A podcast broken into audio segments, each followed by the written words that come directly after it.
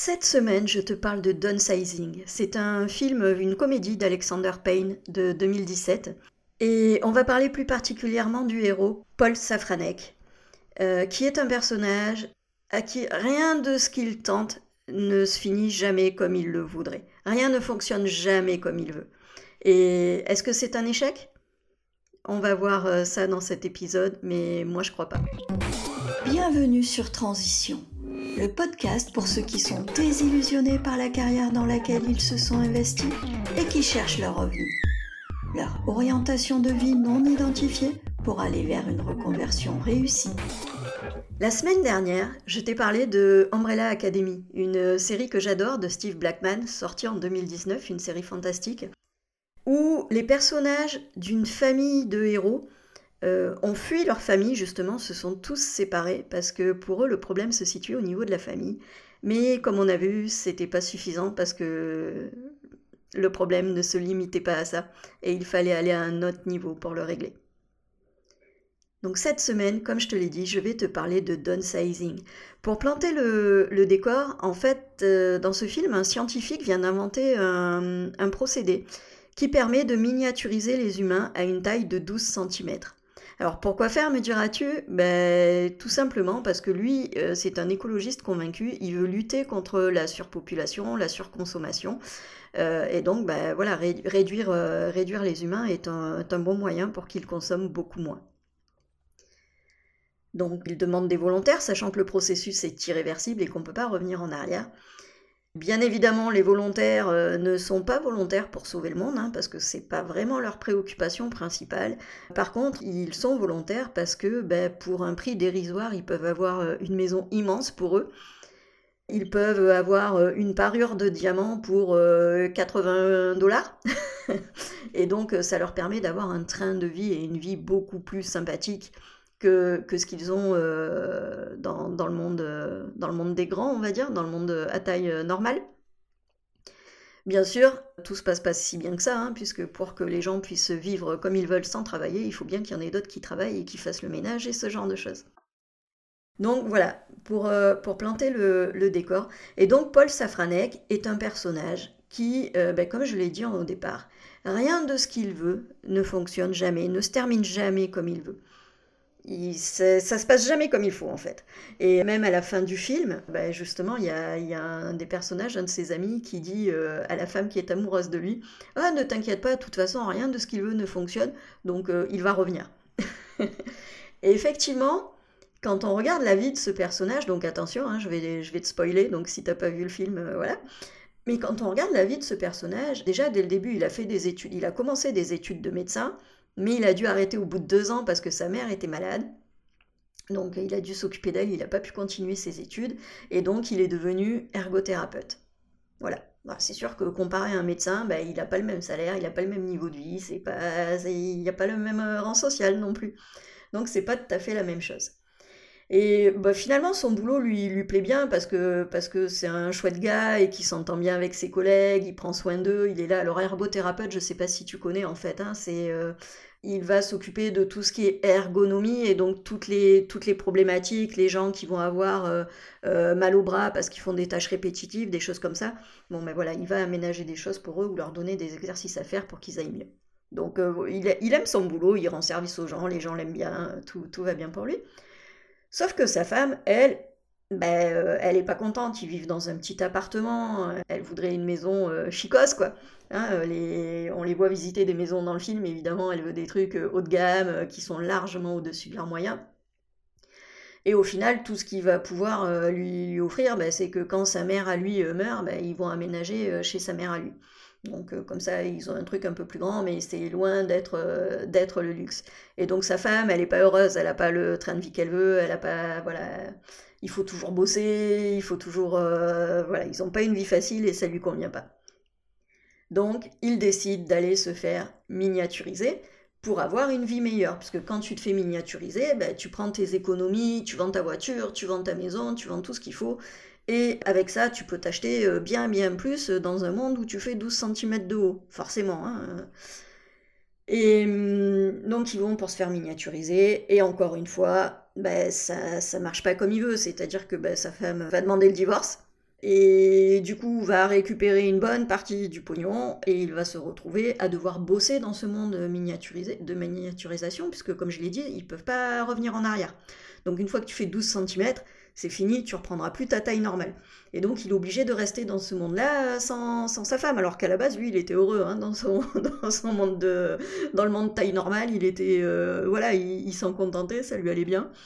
Euh, et donc il se retrouve dans un monde dont il n'a pas voulu, au départ dans une maison qu'il n'a pas voulu, mais finalement euh, dans un petit appartement. Et voilà, encore une fois, les choses ne se sont pas passées comme il voulait. Et dans son petit appartement, il a un voisin qui est bruyant, donc euh, bah, lui, il aime le calme, il voudrait être au calme et qu'on lui foute la paix, et donc il va voir son, voisin pour, euh, pour l'engueuler, pour que le voisin arrête de faire du bruit. Encore une fois, ça se passe pas comme il veut, parce qu'en fait, euh, son voisin n'est absolument pas décidé à arrêter de faire du bruit et ne s'énerve même pas contre Paul Safranak parce que finalement il le trouve sympa, il le trouve touchant et donc il devient pote avec lui, il l'invite à sa fête, euh, enfin voilà, il, devient, ils deviennent potes.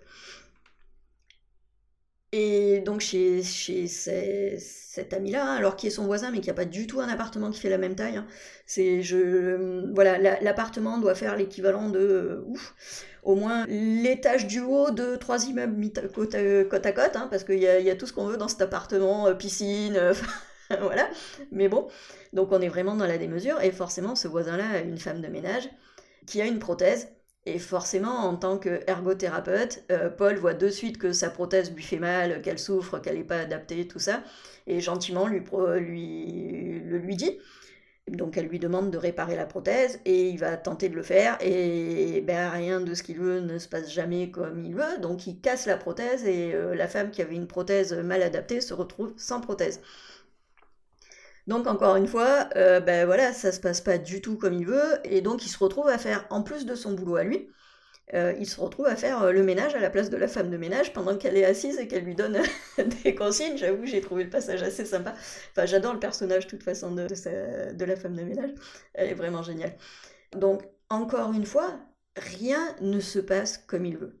Tout ce qu'il entreprend euh, se termine d'une manière qu'il n'aurait pas voulu.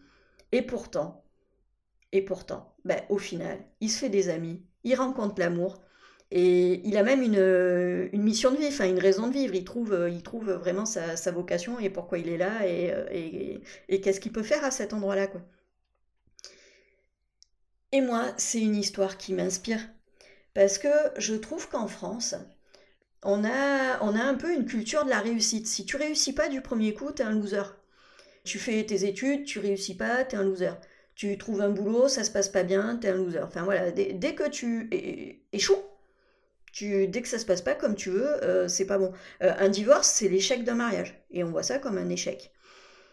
Alors que aux États-Unis, et pourtant je suis pas une adepte de la culture américaine, en tout cas pas de toutes ses facettes, mais ils ont plutôt une culture de l'échec. Pour eux, l'échec, c'est le chemin de la réussite. Et donc échouer, c'est juste normal. De toute façon, si tu n'échoues pas, c'est que tu n'as rien tenté, et là, tu es un loser. Alors qu'on s'entend, hein, ils aiment la réussite aussi mais c'est juste que pour eux, l'échec est quelque chose de normal et qu'ils ne jugent pas. Et moi, c'est quelque chose qui me parle beaucoup. Parce que, ouais, je trouve qu'en France, on voit vraiment les choses, euh, les choses d'une manière euh, très bizarre. Et pourtant, on n'a pas commencé comme ça. Quand on est enfant, euh, quand on est bébé en tout cas, c'est pas, pas ce qu'on nous a appris. Quand on est bébé, enfin, je veux dire, on a tous appris à marcher. On est tombé, mais je, sais pas, des centaines de fois peut-être avant d'apprendre à marcher. Et on nous disait Oui, c'est bien, allez, vas-y, la prochaine fois, tu vas y arriver. Mais l'échec était tout à fait normal, sans jugement, et c'était même un processus normal. Tout le monde savait que si on n'échouait pas, si on tombait pas, on ne pouvait pas apprendre à marcher. Donc c'est ok. Et pourtant, souvent, dès qu'on arrive à l'école, euh, ça se perd. Hein. À l'école, ah, t'as une mauvaise note, ouf, ça va pas ça. T'as trois mauvaises notes, ah bah toi, de toute façon, euh, t'es pas un matheux, hein, tu réussiras jamais en maths dans la vie. Et l'échec devient un jugement et devient euh, comme une ornière en fait. Une fois que tu as échoué, tu es dans l'ornière de l'échec et tu pourras plus jamais réussir sur cette voie-là. Donc on a du bol, il y a, plusieurs voies, donc t'espères qu'il y a une voie où tu seras pas dans l'ornière. Mais voilà quoi, une fois que, une fois que tu as échoué dans un truc, c'est, pas bon. Tu as échoué à l'école, ben, tu pourras pas réussir ta vie quoi. Waouh, stop, il y a tellement de gens qui ont qui sont pas adaptés à l'école en fait. Parce que moi je veux pas parler d'échec, euh, mais qui sont pas adaptés à l'école, c'est pas leur manière d'apprendre, c'est pas fait pour eux, et donc oui, à l'école, ils ont pas de bonnes notes, mais ça veut absolument pas dire que c'est euh, que c'est des losers et qui pourront rien faire de leur vie. C'est voilà un, sujet qui, qui, me tient vraiment à cœur, et je trouve que c'est la même chose. Je vais faire un deuxième parallèle. Les chercheurs, les scientifiques qui font des recherches, pour que leurs recherches aboutissent, ils vont devoir faire, euh, je sais pas, un millier d'expériences avant que ça marche. Et quand ils ont une expérience qui ne marche pas, c'est pas un échec. Au contraire, c'est presque une réussite. Ils ont éliminé une voie, une tentative, et donc il leur en reste plus que 999 à faire. Alors bien sûr, ils savent pas le nombre, hein, ils savent pas quand est-ce qu'ils vont y arriver, mais n'empêche que quand il y a quelque chose qui ne marche pas, bah ok, ils ont éliminé une possibilité et donc ils ont avancé dans leur recherche. C'est pas un échec en fait une expérience qui ne marche pas. Et heureusement pour eux hein, parce que voilà l'autre fois je regardais un, documentaire sur euh, Stephen Hawking et, euh, et ses collègues. Euh, bah, quand tu mets 15 ans à bosser sur un sujet si au premier échec tu t'arrêtes il y aurait jamais de découverte quoi. Ils cherchaient à, prouver que quand il y a quelque chose qui rentre dans un trou noir il y a, une information qui, qui ressort qui garde la trace de ce qui est rentré puisque dans l'univers, rien ne se perd. Donc si quelque chose rentre dans le trou noir, ça ne peut pas disparaître, et donc ils cherchaient euh, le fait qu'on pouvait trouver des, traces dans, la couronne du trou noir de, ce qui était rentré. Mais ils ont mis plus de 15 ans à prouver ça, quoi. Et si c'était arrêté au premier échec, on n'avancerait pas. Et ça serait pareil, euh, enfin même pour la pénicilline et tout ça, il n'y aurait aucune recherche qui aurait abouti. Mais moi, je fais un peu le parallèle avec ma vie. Je suis quelqu'un, j'ai toujours trouvé que les difficultés, c'était un tremplin. En fait, c'est pas pas agréable à vivre, loin de là. On aimerait les éviter, mais alors quand elles sont là, c'est quelque chose qui nous fait euh, énormément grandir. Et ça, c'est une conviction que j'ai eue toute ma vie, où euh, ben oui, à chaque fois qu'il m'arrive quelque chose, ok, comment est-ce que je peux le transformer? Comment est-ce que je peux en faire quelque chose de chouette? Comment comment ça peut m'apporter quelque chose cette difficulté? Le problème, c'est que je l'ai fait une fois, deux fois, dix fois, vingt fois, et puis bah, il y a un moment, euh, tu t'épuises quand même. Et, tu finis par euh, oublier ta façon de voir les choses. En tout cas, moi, j'ai fini par oublier, et il y a un moment donné où je, voyais vraiment, enfin, tu tentes les choses une fois, deux fois, trois fois, quatre fois, cinq fois. Bah, tu finis par te dire que, ouais, non, mais tu n'y arriveras jamais. Et tu vis ça comme un échec. Mais c'est pas ça, en fait. Il, ne faut pas euh, se juger par rapport à ça. Déjà parce qu'on verra qu'effectivement euh, on, peut, reproduire des scénarios de vie euh, assez, facilement, ça sera le sujet d'un autre, d'un autre épisode. Mais surtout, qu'est-ce qui a été un échec dans ma vie? Il y a un moment donné, je travaillais dans la restauration rapide, je t'en ai déjà parlé, et forcément, bon, bah, à l'époque j'étais à Nice, ça se passait pas super bien, ça devenait insupportable au niveau du boulot. Et mon, ex-mari avait des problèmes à son boulot aussi, ça, voilà, ça se passait mal, la boîte commençait à plus réussir à le payer ni rien, il y avait des problèmes financiers. Et moi, on me propose un boulot sur Paris euh, payé euh, deux fois plus. Ben, tu parles, alors j'ai pris mes clics et mes claques, hein, j'habitais à Nice et une semaine après, j'étais à Paris. Donc euh, comme ça, hop, c'est bon, c'est fait. Et on me proposait un boulot génial.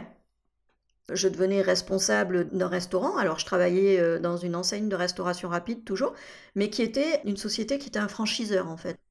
Et donc, moi, je devais créer un magasin pilote. Cette enseigne n'avait pas de magasin en nom propre, donc je devais créer le magasin en pilote, déjà le monter de A à Z, recruter le personnel, le former et surtout former les franchisés, voire faire des audits quand leur boutique ne marchait pas, aller chez eux et leur donner des conseils pour que ça marche. Donc, euh, waouh, super le boulot. Et en plus, ils voulaient développer plusieurs magasins en nom propre. Et donc, j'étais censée euh, créer, euh, enfin, monter, monter un petit peu la chaîne, à ce niveau-là. D'en faire le boulot. Hein. Je veux dire, quand tu viens avec tes responsables adjoints de magasin, waouh, ça te fait rêver. Donc j'y vais et puis bah, les choses se passent pas du tout comme il faut parce que voilà, je ne vais pas rentrer dans les détails mais, mais ça se passe pas du tout bien. Et donc je finis par me retrouver au chômage et j'en profite, je reprends mes études. Donc je reprends mes études, je deviens responsable administrative et financière. Si je m'arrête à l'échec, enfin si je m'arrête au moment où je me retrouve au chômage, bien sûr que c'est un échec. J'ai tout lâché, je suis venue à Paris, mon ex-mari m'a suivi à Paris, on, on, a tout lâché, la famille, les amis, et on est venu sur Paris pour une super opportunité. Résultat, un an après, je suis au chômage. Si je m'arrête là, waouh, quel échec. Si je continue l'histoire, ben, j'ai fait passer ma reprise d'études, je suis devenue responsable administrative et financière et j'ai largement augmenté mon salaire, un boulot qui m'intéressait plus, qui m'a éclaté, j'ai développé mes compétences, j'ai repris confiance en moi parce que la reprise d'études, ben ouais, ça m'a prouvé que j'étais pas si bête que ce que je croyais et que je pouvais faire plus. Et voilà quoi. Donc est-ce que c'est un échec? Autre, euh, autre point euh, qui, a été dur pour moi, euh, donc comme je te dis, avec mon ex-mari, on, on est arrivé sur Paris et tout, et puis ben, au bout de, je sais plus, enfin en tout cas ça faisait 20 ans qu'on était ensemble, divorce, ok, on sépare, divorce. C'est un échec. Mon mariage n'a pas, pas tenu le coup. Je peux le voir comme un échec. Par contre, je peux voir aussi que grâce à ça, ben, j'ai rencontré mon deuxième mari, et que je suis encore plus heureuse qu'avant. Enfin, j'étais très heureuse dans mon premier mariage, mais, mais c'est différent. Et aujourd'hui, ça, me correspond beaucoup plus. Est-ce que mon divorce est un échec? Ou est-ce que c'était juste mon premier mariage et mon divorce était juste un, chemin sur, euh, sur mon deuxième mariage? En plus, bon, je vais pas, vais pas rentrer dans tous les détails, mais grosso modo, si j'avais pas rencontré mon premier mari, j'aurais pas rencontré mon deuxième mari. Donc euh, voilà quoi. Même si j'avais évité le premier mariage, ben, j'aurais jamais eu le deuxième. Donc, échec ou pas? Je continue. Après ça, euh, je refais une autre reprise d'études. Je deviens chef de projet informatique. Et au bout de quelques années, ben, je fais mon fameux burn-out.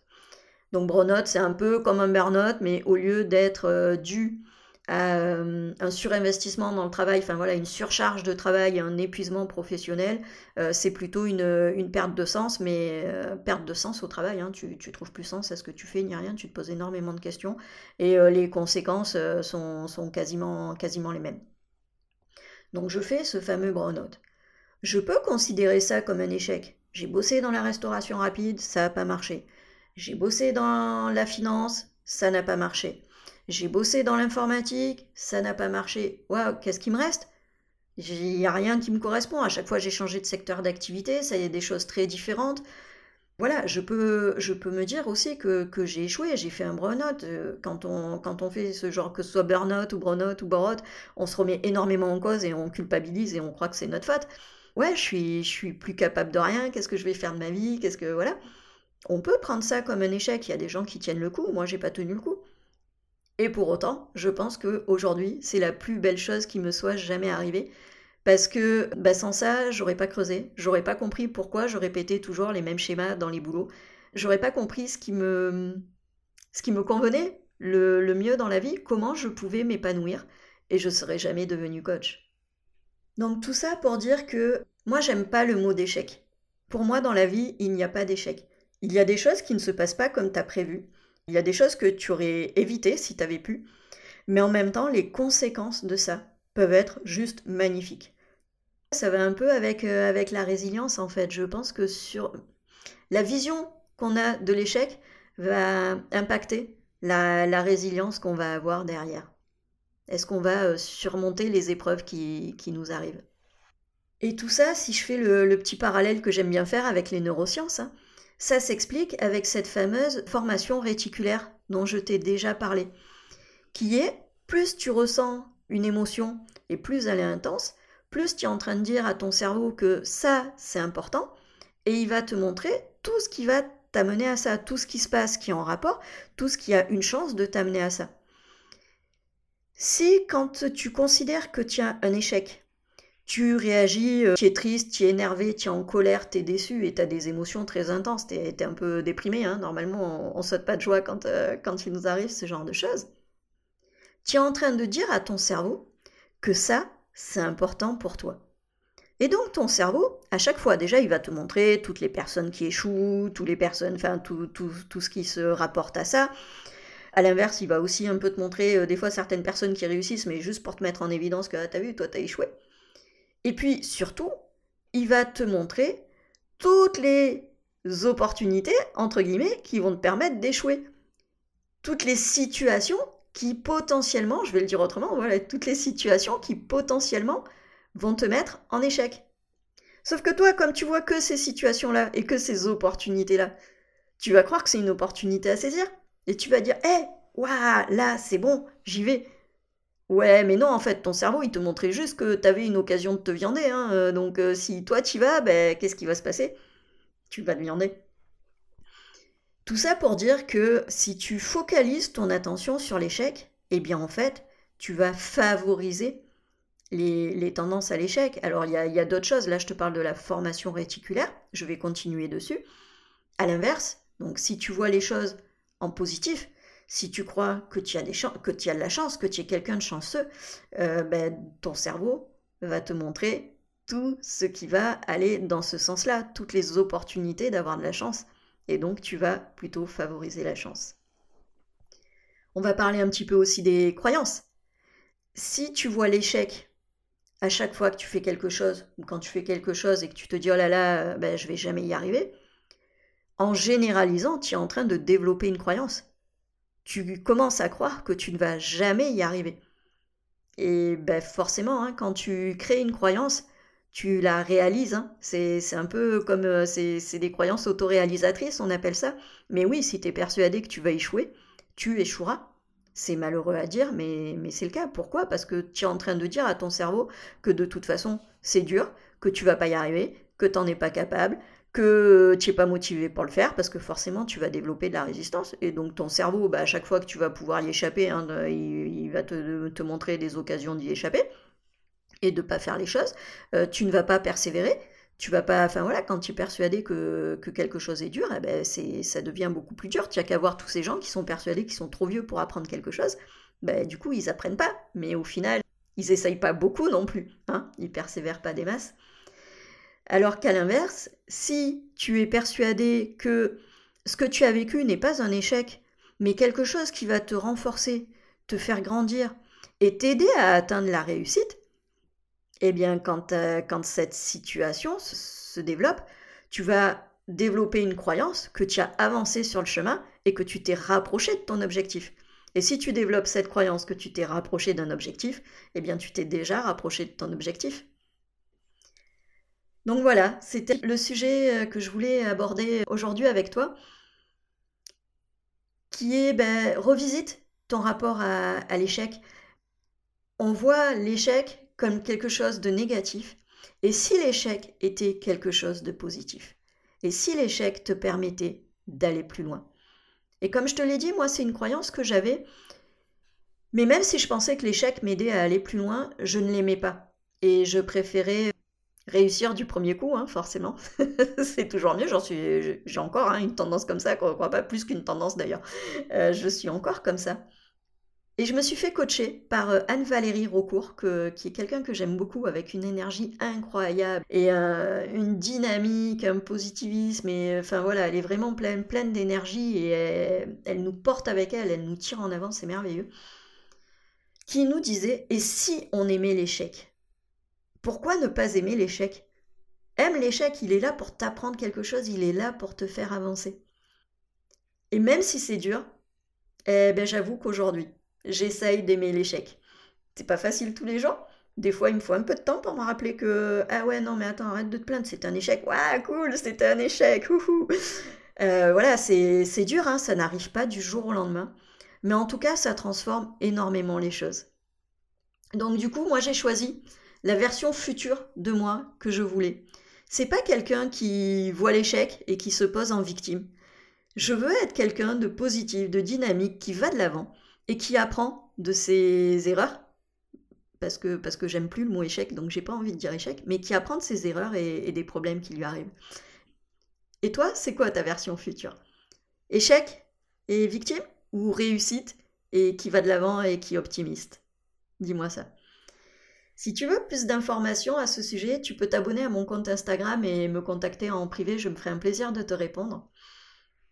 Et la semaine prochaine, je vais te parler de Matrix. Je ne pouvais pas parler de science-fiction et ne jamais parler de Matrix, c'est pas possible. Matrix ou la matrice est un monde qu'on superpose au regard des habitants pour les empêcher de voir la vérité. On va voir comment éviter que ton cerveau te montre des illusions plutôt que la réalité. Je te souhaite une belle semaine.